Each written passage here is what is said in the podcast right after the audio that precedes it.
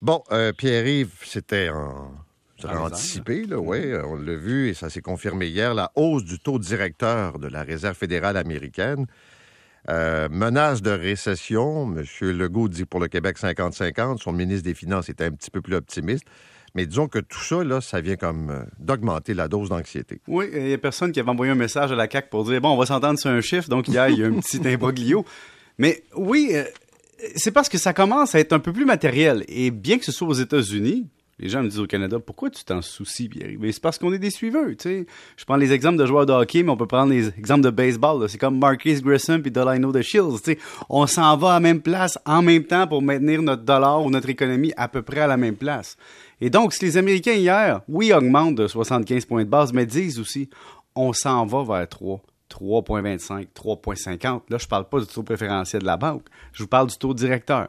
Puis quand on va voir chez Multiprêt ou chez Hypothéca, je vais donner les noms, mais un courtier hypothécaire, on est rendu à du 4,6% pour 5 ans fixes. C'est quand même très, très élevé par rapport aux références des plus jeunes. On ne parle pas évidemment des personnes qui ont vécu les 20 dernières années, mais c'est, euh, disons, un changement de paradigme pour citer les universitaires. Et ça, on le sait, mais quand ça se matérialise aussi vite, puis qu'on parle de récession, mhm. c'est-à-dire deux trimestres où le PIB descend, on peut se dire, ouais, OK, mais qu'est-ce qui cause ça? Mais pourquoi on fait ça? Pourquoi on provoque la récession? C'est parce qu'on veut contrôler l'inflation plus qu'on veut que les gens paient leur maison pas cher. Et ce qui est frustrant pour le, pour le commun des mortels, c'est qu'on vit dans un monde inventé. On s'entend, la Terre existe, on existe, on est des humains, on veut manger, dormir, se reproduire, puis exister. Ça, ça va. Ça, ça génère de la consommation, de l'activité économique. Mais on a créé un monde qui se base sur la consommation, disons, au-delà des besoins de base, mais aussi, il y a une question d'offre et de demande. Donc, on dit à une personne pendant les deux dernières années, t'es jeune, tu veux t'acheter une maison, t'as pas le choix, c'est 600 000. Et c'est ça les règles du jeu. Puis les taux d'intérêt sont à 1,5% Voici tes conditions de jeu.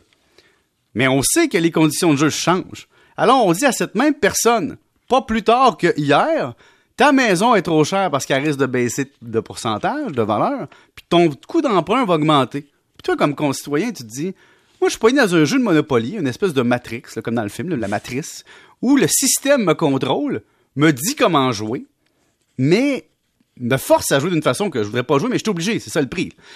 Et après ça, on vient dire ah, le système va mal, on va refaire les règles du jeu, puis dans le fond, ceux qui sont les moins bien positionnés dans le jeu vont payer le prix. Alors, je comprends la frustration et l'inquiétude des gens de dire, moi, je ne suis qu'un travailleur qui veut loger sa famille, puis qui veut gagner sa vie, puis qui veut prendre un prêt hypothécaire, mais les règles changent tellement vite, et c'est ça, Paul, qui est, qui est différent ce coup-ci, c'est qu'on monte pas à coup de 0.25 une fois aux six mois. On monte de 0.75 en une fois, puis on dit prochaine réunion, on va en avoir une autre aussi. Et donc, on se retrouve à tripler notre coût d'emprunt, et puis à vivre l'inflation en même temps, puis ça, on va le répéter, répéter, répéter. Après ça, tu as une guerre en Ukraine, tu sais, qui, qui est complètement à un moment qui, qui est vraiment pas, disons, le, le, mieux choisi, bien qu'il n'y ait jamais un bon moment choisi pour une guerre.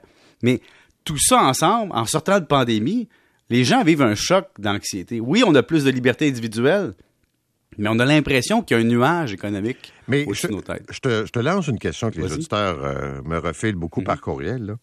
Une fois qu'on a tout dit ça, on fait quoi? Mais la réponse rationnelle, hmm. rien.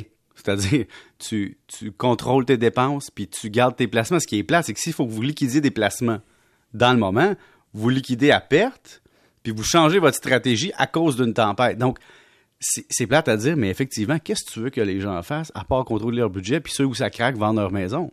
C'est froid comme ça. Puis ce qui est frustrant pour la majorité, c'est de dire c'est tellement anxiogène. Il y a des gens qui me parlent qui m'ont jamais parlé d'économie. Là.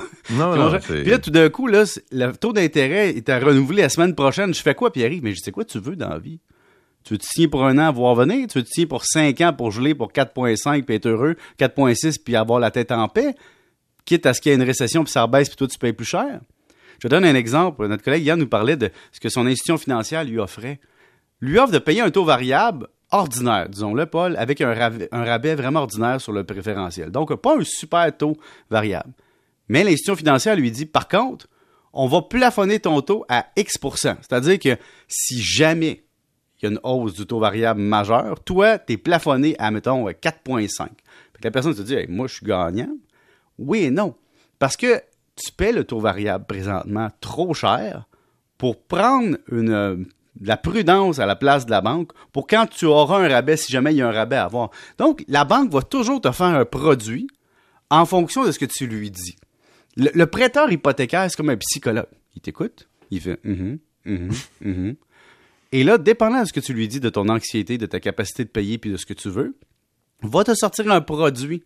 Donc, quand ton ami dit, moi, j'ai le meilleur produit, une personne a le meilleur produit, chaque personne a le meilleur produit pour elle au moment où la banque lui offre. C'est facile d'être dire hey, j'ai signé à 2% pour 5 ans, mais bravo, t'as été chanceux. Hier, on avait le président de l'Association des courtiers hypothécaires, puis il soulevait un bon point parce que je lui disais, mais il y a des gens qui se demandent pourquoi euh, ils obtiennent des prêts si élevés. Et la réponse est simple. Ils passent. Ben, ils passent, puis on dit à la personne, voici le max que tu peux aller chercher. Ouais. T'es pas obligé de le prendre mais, mais c'est tentant avec la flambée des prix qu'on a connue. Mais au-delà d'être tentant, c'est que, on va être honnête, là. Si ah, j'ai pas le choix. tu es propriétaire, c'est ça. Donc, reste à loyer. Puis en même temps, la personne se dit, regarde des immeubles montent en valeur. Ben oui. Si j'embarque pas dans le train, quand est-ce que je vais embarquer? Donc, tu te retrouves dans une situation où est-ce que ton courtier dit, garde, c'est ça la vie. Ne, faites rien, donc. Soyez patient. Euh, je me rappelle quand j'étais jeune, il y avait, euh, quand il y avait le bingo, tu sais, l'activité populaire. Mm-hmm. On disait, ne dérangez pas vos cartes quand quelqu'un criait bingo. C'est un peu ça. ne dérangez pas vos cartes. On reste relax. Pas pire d'image. Salut. Salut. 7h24.